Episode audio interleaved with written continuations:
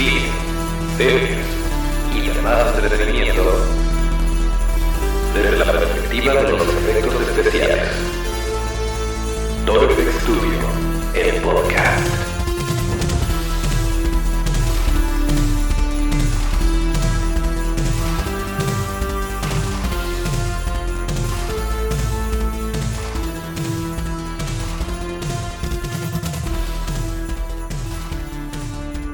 Pues estamos de vuelta nuevamente en otro episodio más de Torfex Studio, el podcast, el lugar donde hablamos de cine, series y demás entretenimiento desde la perspectiva de los efectos especiales de maquillaje.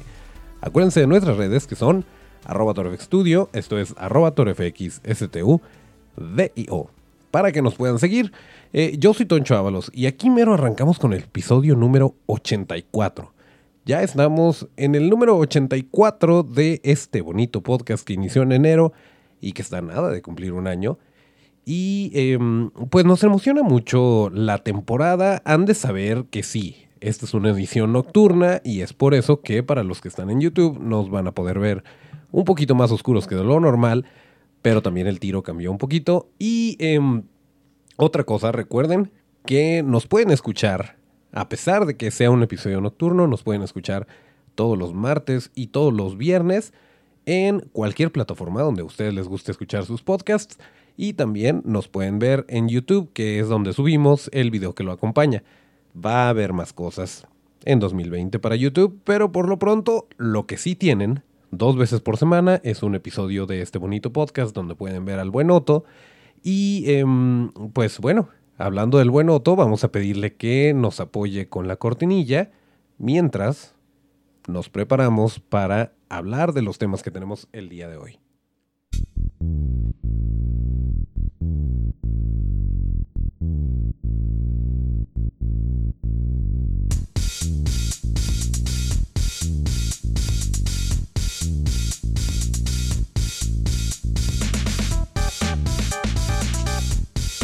Bueno, seguramente se habrán dado cuenta que todavía no vencemos a la enfermedad, todavía está la agripancia, la mormadancia todavía está presente, pero aquí estamos, como les habíamos dicho, no va a haber vacaciones, no tenemos eh, nada de esto.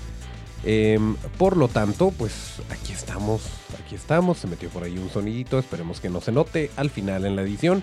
Pero bueno, les decía, que eh, no, no nos vamos a detener, aquí seguimos, aquí vamos a seguir. El próximo martes de podcast va a ser el especial de Año Nuevo y tenemos un par de cosillas pensadas. No estamos seguros todavía de qué se vaya a concretar, de cómo lo vayamos a lograr, pero va a haber episodio. Esa es una garantía, es un hecho que va a suceder el próximo martes 31 eh, de diciembre.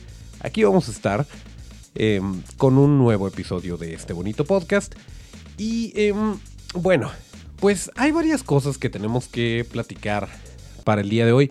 Primero que nada, pues muchas gracias por, por seguirnos escuchando, por estar por ahí echando buena vibra navideña.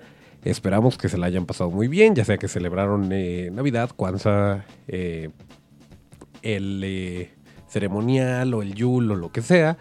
Pues estamos muy contentos de que podamos formar parte de esta bonita familia, que pues nos sigamos escuchando, que sigamos en contacto Acuérdense que por ahí en, Facebook y en Instagram tenemos una dinámica para regalarles una copia digital de esta bonita película que es La forma del agua de Guillermo del Toro. Nada más me gustaría, me gustaría aclarar un detalle. Lo que vamos a regalar es este papelito que para los que están en YouTube están por aquí, eh, que es la copia digital y les vamos a dar un código para que ustedes la puedan descargar de manera legal y la puedan ver en HD en cualquier dispositivo que ustedes elijan.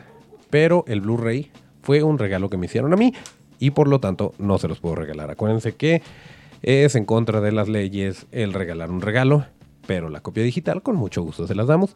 Y lo más padre es que en ese momento, en el momento que hagamos el sorteo que va a suceder mañana, seguramente hoy si nos están escuchando en sábado, eh, pues es cuando se va a hacer el sorteo. Tú ganaste, se te manda el código, bájalo, es tuya. Listo. No nos tenemos que preocupar por eh, correos o cosas por el estilo. Entonces está muy bonito porque es una muy buena película que puedes disfrutar durante estas bonitas temporadas.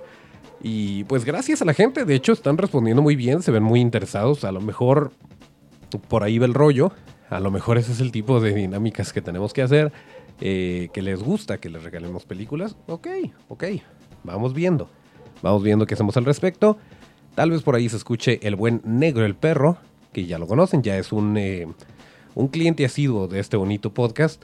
Pero bueno, eh, volviendo al punto, gracias. Esperamos que se la hayan pasado muy bonito. Eh, a mí en lo personal me fue muy bien. Estoy muy contento con los regalos de Navidad, tanto los que di como los que recibí. Y bueno, pues esperamos que a ustedes les haya ido igual de bien. Ya saben que aquí en Toro FX Studio nos gusta mucho dar, nos gusta mucho hacer comunidad y devolverles un poquito de todo lo que ustedes nos apoyan durante el año.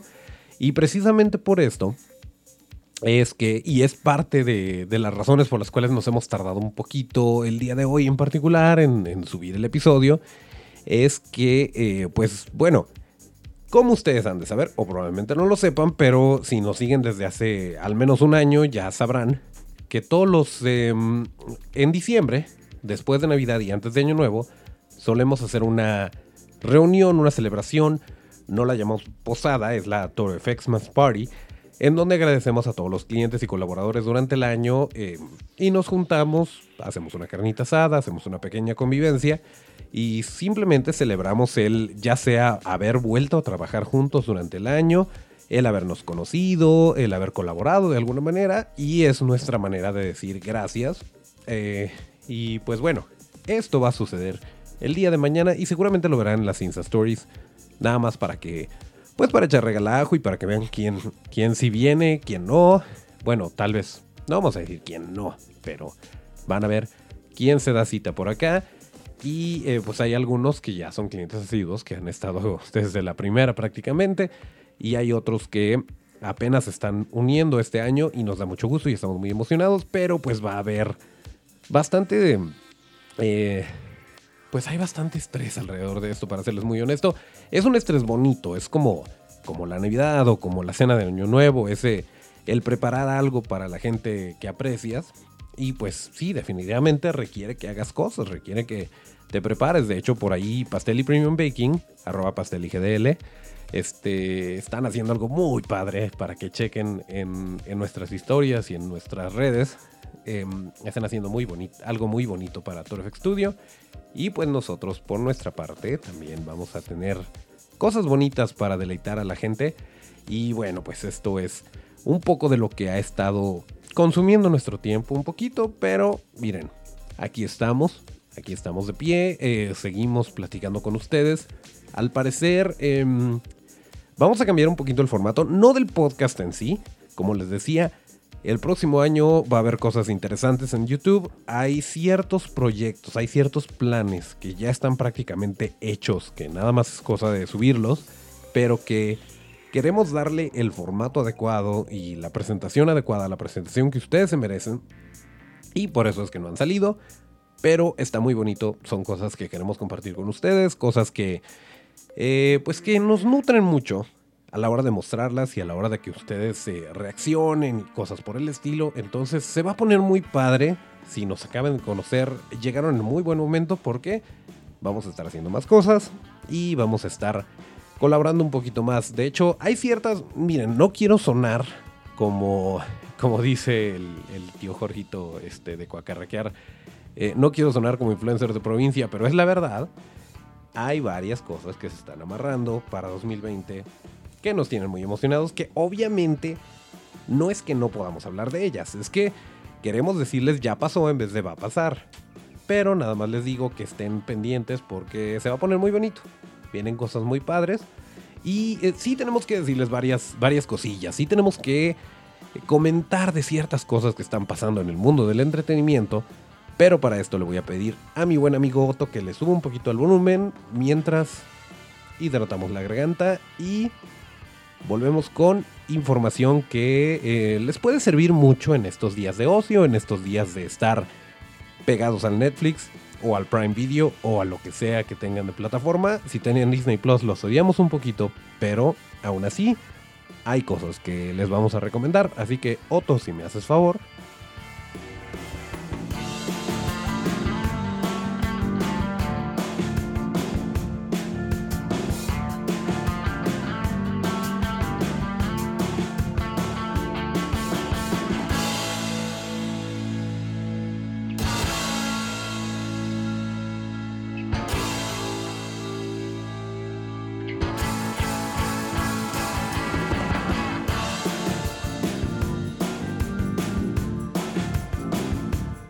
Saluda a todos ustedes amigos FXeros. Pues bueno, ya les habíamos dicho que está la temporada nueva de The Witcher.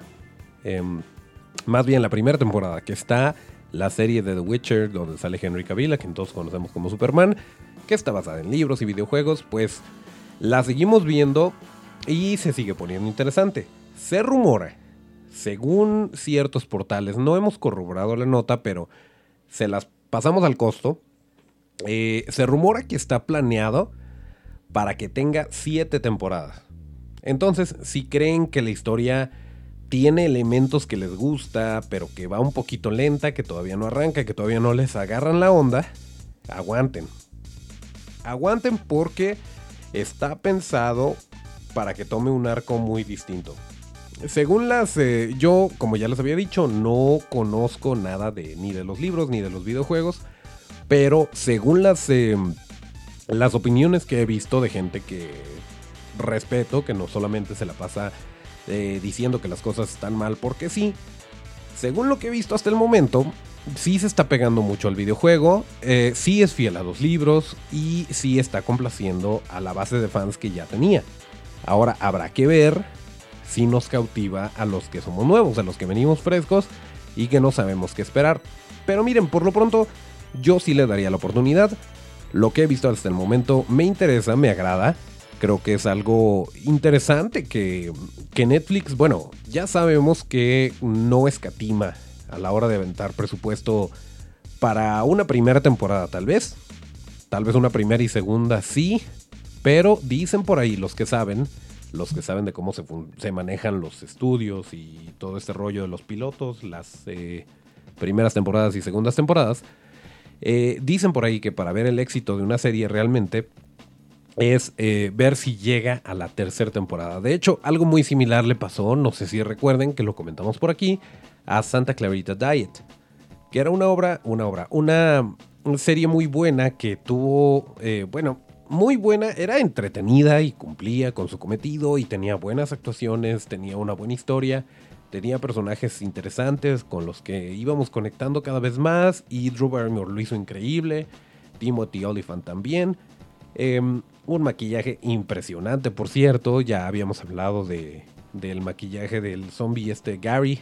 Em, muy bonito todo, pero em, al parecer no fue suficiente para que Netflix le diera la oportunidad de una tercera temporada porque la situación era la siguiente a los fans que conocieron Santa Clarita Diet, que en su momento, sí, ok, voy a, voy a contratar Netflix porque está Santa Clarita Diet y yo soy muy fan de Drew Barrymore a lo mejor y quiero ver esta serie, por ese momento funcionaba. Pero después el problema fue que los fans estaban cautivos y no había nuevas suscripciones como resultado de que existiera otra temporada. Ahora, esto es muy difícil de cuantificar, pero vayan ustedes a saber los changos que tienen detrás de las computadoras en Netflix, em, que sacan estos cálculos y dijeron, ¿saben qué? No es rentable, hasta aquí nos quedamos y se queda en segunda temporada y pese a que terminó en, un final medio abierto, pues ya no va a continuar. Entonces lo que tenemos que esperar es que alguna otra em, distribuidora alguna otra casa productora diga, ok, yo la compro y yo la sigo, como pasó con Brooklyn Nine-Nine, como pasó con Arrested Development, pero al revés, que fue Netflix quien compró em, la distribución, los derechos o lo que sea para poderla seguir produciendo. Bueno, en este momento no sabemos qué es lo que vaya a pasar, pero según fuentes, según fuentes que tenemos, al parecer eh, hay una cláusula por ahí, que si es un original de Netflix, y que si Netflix no la renueva, tienen que pasar al menos dos años para que alguien más la pueda comprar. Así que si eran muy fans de Santa Clarita Diet y esperaban volverla a ver, pues esto no va a pasar al menos hasta 2021. Pero bueno, ahí están los datos, yo se los paso al costo, ustedes tomen sus propias decisiones. No es cuestión de odiar a Netflix, simplemente es cómo funciona el juego. Pero en el caso de The Witcher, pues bueno, el creador de la serie, los escritores, los productores pueden decir misa, pero no sabemos si Netflix vaya a probar siquiera una segunda temporada o una séptima. Por lo pronto, eh, yo los invito a que la vean y que opinen, porque eso es muy interesante de repente ver que, que, las, que las opiniones se conflictúen y que nos digan que no les gustó, que sí les gustó. A veces pasa para bien, a veces para mal, a veces eh, resaltan cosas que están mal y que a lo mejor nos pasó por alto por haber por haberla disfrutado tanto, eh, por habernos ido por la emoción. Y de repente pueden resaltar cosas muy buenas que nos hacen tomarle otro, eh, pues, otra perspectiva a la, a la serie o a la película en cuestión. En lo personal pienso que eh, sí hay elementos digitales, que no me quejo, los elementos digitales son necesarios, son... Y ni siquiera son un mal necesario, son algo que definitivamente complementa y que tiene que existir para, contar la historia. Em, Otto, si me haces favor, voy a toser.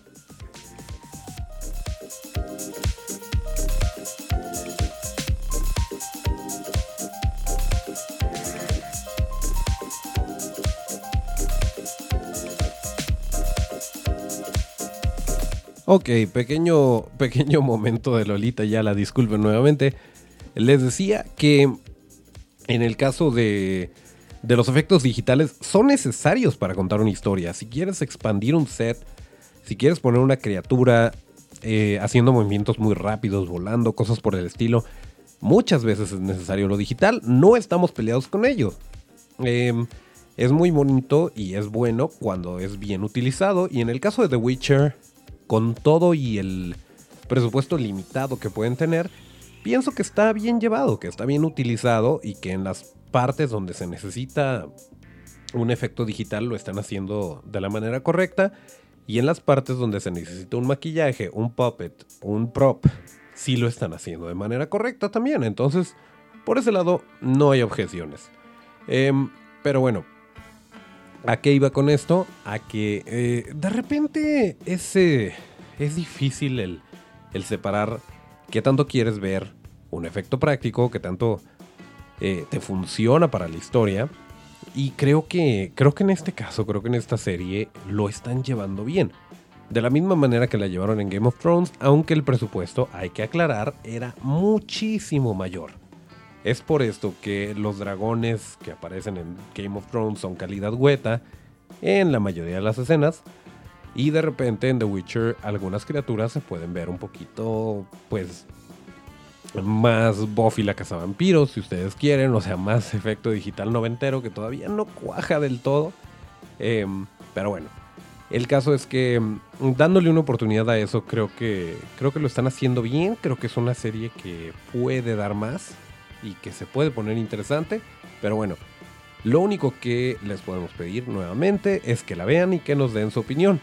Algo que nos entristece un poquito, porque ya les habíamos dicho que como fans del sci-fi, aunque no sea una película en live action, aunque no estemos hablando de, de maquillajes, de puppets, de, de props, de animatronics, Ricky Morty sí es una, una serie consentida, definitivamente. Y desafortunadamente hicieron algo bien pero extraño. Por un lado, ya les habíamos dicho que era muy emocionante que viniera la temporada 4 y que estuviera tan cerca de su estreno en Cartoon Network eh, con, con su estreno en Netflix. Lo cual pues agradecemos bastante porque al ponerla ahí pues ya está disponible para México y América Latina, lo cual está súper bien. Pero, pero desafortunadamente solo son 5 capítulos. Normalmente las temporadas tienen 10 capítulos y en este caso están cortándola en el capítulo número 5. Y sí nos dejaron con ganas de más. Pero en 2020 se va a estrenar la siguiente parte. De la misma forma que en 2020 se va a estrenar la siguiente parte de Bojack Horseman. Bojack Horseman. Perdón, se me fue el aire. Em, y que también, también nos dejaron, nos dejaron medio inconformes, pero ahí está. Ahí está, van a poner la segunda parte de Bojack Horseman, que es parte de la misma temporada, pero decidieron cortarla por alguna razón. Creo, creo que es la primera vez que lo hacen con Bojack Horseman. Pero bueno, al final de cuentas estamos teniendo nuevos capítulos, estamos teniendo eh, nuevas series que podemos disfrutar y pues, no nos podemos quejar mucho al respecto. Pero pues así es como decidieron cortarlas sin ni modo, vamos a seguirles informando. Ya saben que aquí tratamos de mantenernos al tanto con lo más relevante, con lo más eh, interesante para darles nuestra opinión y para que ustedes decidan a la hora de ver qué es lo que eligen a la hora de estar checando el catálogo ya sea de Prime Video, de, de Netflix, próximamente de Disney Plus. Por cierto, en algún momento de este bonito podcast llegamos a decir que Disney Plus iba a estar disponible en enero o febrero porque era lo que decían los rumores. Siempre dijimos que no estaba confirmado, nada estaba confirmado, pues nuevamente. Está confirmado que para 2020 va a estar disponible Disney Plus, lo cual es bonito porque una de las primeras veces que hablamos de Disney Plus por aquí fue decir tranquilos, no va a suceder, al menos no va a suceder pronto. Disney Plus viene hasta 2021, 2022, si acaso, a México y América Latina. Pues resulta que sí viene en 2020, pero desafortunadamente es octubre o noviembre. Hasta el momento es lo que nos han dicho. A lo mejor nos sorprenden. A lo mejor Disney nos da un regalo de Año Nuevo padrísimo y nos dice, ¿saben qué? A partir del primero de enero ya está disponible, ojalá, pero hasta el momento no hay nada oficial. Hasta el momento, si tú esperas ver The Mandalorian de manera legal, te vas a tener que esperar a octubre o noviembre. Y dicho sea de paso, ya se terminó la temporada. Así que toda la gente en Estados Unidos em, ya sabe. Ya saben que va a terminar al menos la primera temporada de The Mandalorian o El Mandaloriano ya saben qué pasa con Baby Yoda al final de esta serie, de esta primera temporada, que por cierto ya está eh, súper renovada para una segunda temporada y creo que una tercera. Así que va a haber Mandaloriano para rato y seguramente para cuando se estrene ya la podemos ver todos al mismo tiempo y para cuando salgan las demás temporadas ya no vamos a sufrir, ya no vamos a pasar por esto. Recuerden, es temporal. Eh, creo que fueron muchos años antes de que, de que Netflix fuera esta Em, este servicio de renta de DVDs se convirtiera en este gigante del streaming que es hoy en día. Em, y obviamente en ese inter nosotros no teníamos acceso a nada de esto. Ni siquiera tuvimos en México y América Latina acceso a estas eh, cajitas, estas eh, estaciones de Netflix que han de saber así comenzó. Comenzó como una alternativa on demand de lo que antes era Blockbuster en donde tú, como si fueras a una máquina expendedora de refrescos, eh, elegías tu película, le metías tus moneditas, salía la película y te la llevabas y después llegabas y la devolvías. algo así, a grandes rasgos, es como funcionaba Netflix. Y en su momento, eh, pues obviamente tenían planes para la plataforma llegaron y le dijeron al Blockbuster, oye, esto estaría bien padre si nos uniéramos, si ustedes nos dieran lana y nos compraran la idea y entonces Blockbuster ya tiene este servicio y todos ganamos. Y Blockbuster dijo, no, yo soy el rey de, eh, las películas y tú te puedes ir mucho al demonio. Y después eh, Blockbuster se fue a la bancarrota. Eh, bancarrota. Blockbuster desapareció y Netflix se quedó como el rey hasta el momento. Ya veremos qué pasa con Disney Plus. Pero ah, así fue a grandes rasgos la historia entre Netflix y Blockbuster. Y em, de hecho, creo que ya les había comentado cómo, cómo Netflix em, pues todavía se lo embarró en su cara a Blockbuster cuando fue esta fecha de que Marty McFly de Volver al Futuro regresa a pues que llegaba a 2017 me parece. Eh, y empezaron los tweets y ya ven que de repente cuando hay un evento así interesante en Twitter que las marcas empiezan a responderse. Por cierto, acaba de pasar uno muy bonito eh, con Netflix en Chill. Si tienen oportunidad, chequen el hilo porque está padre. Eh, pero bueno, el caso es que Netflix le dijo a Marty McFly, ah, por cierto, si estando ahorita en el futuro eh, te das cuenta que no hay blockbusters, es nuestra culpa. Y pues, eh, la verdad, eh, se durmieron los de Blockbuster y no compraron la idea. Ni modo. Pero bueno, volviendo, volviendo a lo que teníamos de plataformas digitales y de todo lo que les queríamos comentar, pues está eso, está The Witcher, está Rick and Morty, va a venir Bojack Horseman.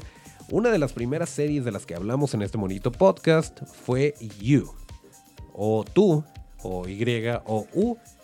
Y pues platicamos a grandes rasgos de lo que estaba pasando, de, de la trama, de los actores, de pues que era una serie que valía la pena ver y más o menos por dónde por dónde abordarla dependiendo de los gustos que ustedes tengan. Pero pues ya está la temporada 2 y ya la empezamos y eh, la verdad es que son difíciles. Las temporadas 2 son difíciles porque por un lado eh, ya no tienen la sorpresa de presentarte a los personajes porque ya sabes a lo que vas.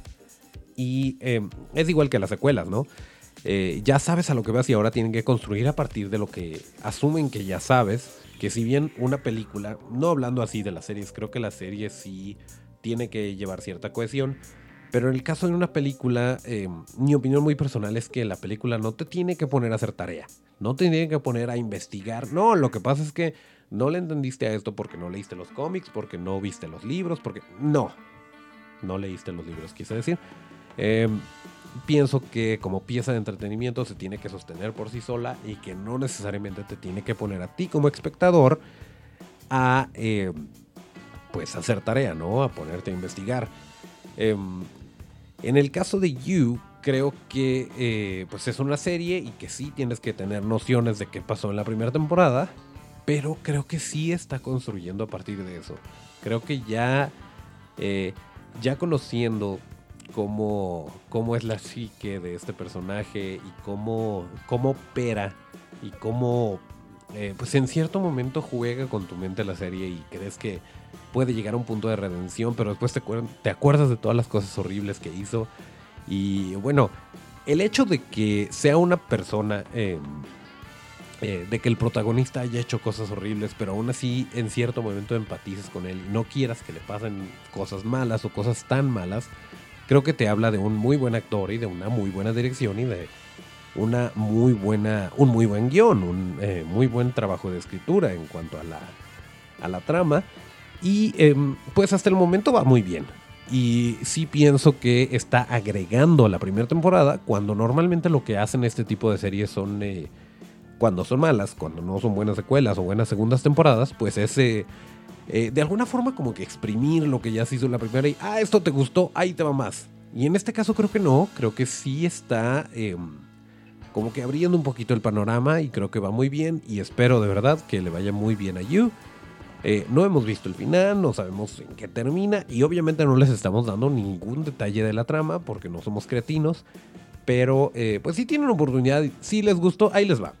Si les gustó la primera temporada de You, la segunda temporada les va a gustar también.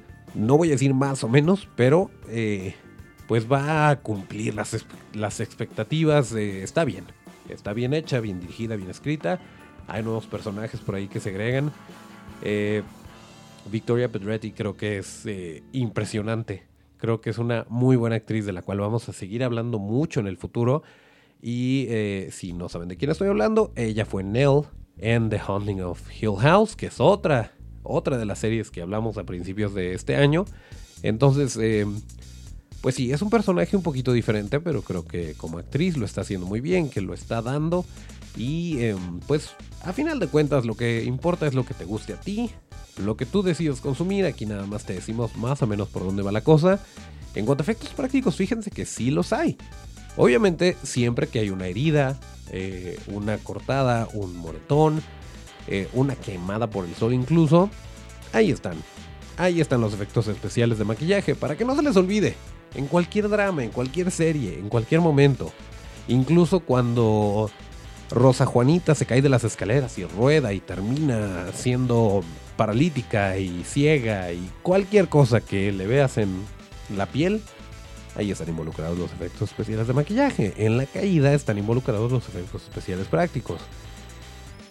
En los desmembramientos, hablando de Dexter y cosas por el estilo, claro, claro que cuando tienes eh, como que estos, eh, estos lentes que te impiden disfrutarlo como una persona normal, entre comillas, pues estás viendo, ah, mira, seguramente ese brazo es de silicón, relleno de espuma de poliuretano, eh, y mira qué bien pintado está, se ve súper real, y empiezas a analizar este tipo de cosas, pero de todas formas, independientemente de esto, creo que lo puedes disfrutar, creo que te puede gustar.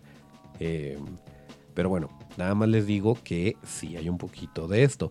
Eh, en caso de que alguien esté diciendo, oye, pero ¿por qué no estás hablando de efectos especiales? Pues porque no todos son monstruos, nos encantan los monstruos, pero queremos hacer evidente el hecho de que en cualquier momento, en cualquier serie, película que estés viendo, por ahí hay alguien, algún fan de los monstruos que tuvo que esculpir, que tuvo que hacer un molde, que tuvo que hacer algo para que esa parte de la historia se contara de la manera en que el director lo había planeado. Y em, hablando, por cierto, de este debate entre digital y práctico y todo esto, tenemos que hablar, tenemos que hablar del ascenso de Skywalker, pero creo que esto lo voy a dejar para enero. Creo que tenemos que dejar que se calmen las aguas, tenemos que verlo un par de veces, tenemos que procesar todo lo que sucedió en esta película. Nada más les anticipo, a mí, en lo personal, me encantó y también se las pongo. A mi querido amigo René Córdoba no le gustó nada.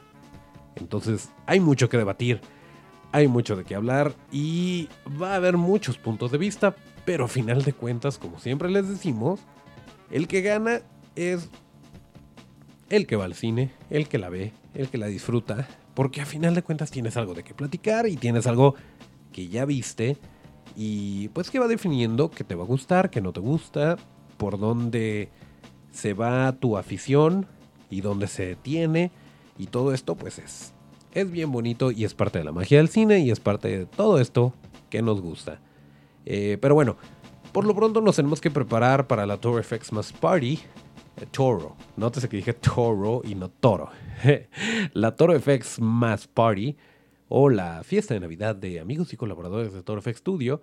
Así que eh, yo vuelvo a trabajar en ese brisket que vamos a hacer y esas costillitas. Y le voy a pedir a mi buen amigo Otto, a mi siempre fiel amigo Otto, ingeniero de audio, modelo, etcétera, etcétera, que nos ayude con la salida para cerrar este podcast como lo marca la tradición.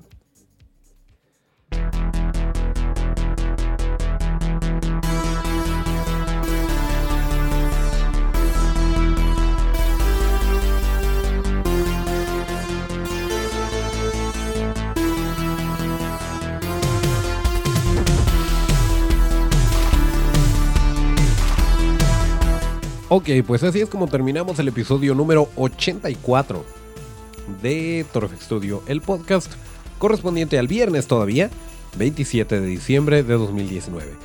Acuérdense que para que sigamos la conversación hay que seguirnos en las redes que son arroba Studio, esto es arroba torfx, STU, DIO. Yo soy Toncho Ábalos eh, y nos escuchamos Ah, por cierto, mis redes son arroba mis redes son arroba toncho los conté. Para que vean que esto va sin cortes. Mis redes son arroba toncho los conté.